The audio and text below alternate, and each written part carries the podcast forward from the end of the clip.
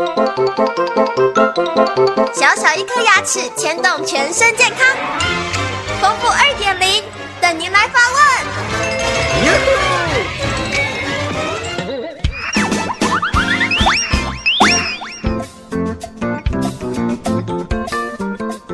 大家好，我是丰富医师。有听众来电说，听说牙周病的细菌可以透过唾液再传染给家人或伴侣，这是真的吗？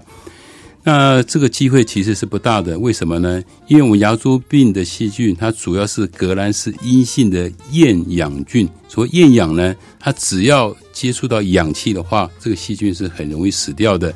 牙周病里面主要的细菌包括有螺旋菌、还有放线杆菌、还有牙龈脂质单胞菌，主要是这三种细菌会造成我们的牙周病的问题。所以，如果说我们在用餐的时候，只是用筷子啊或者汤匙要传递这细菌的话，这机会是不大的。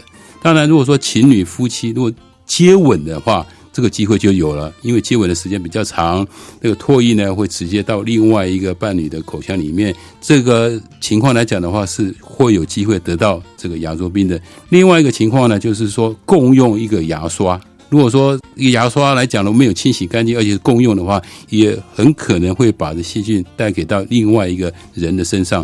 所以基本上牙周病来讲的话，它的是有这些细菌所感染的。但是要经过传染的话来讲的话，机会是有的，但是不是我们想象的这么的频繁，这么高的比率。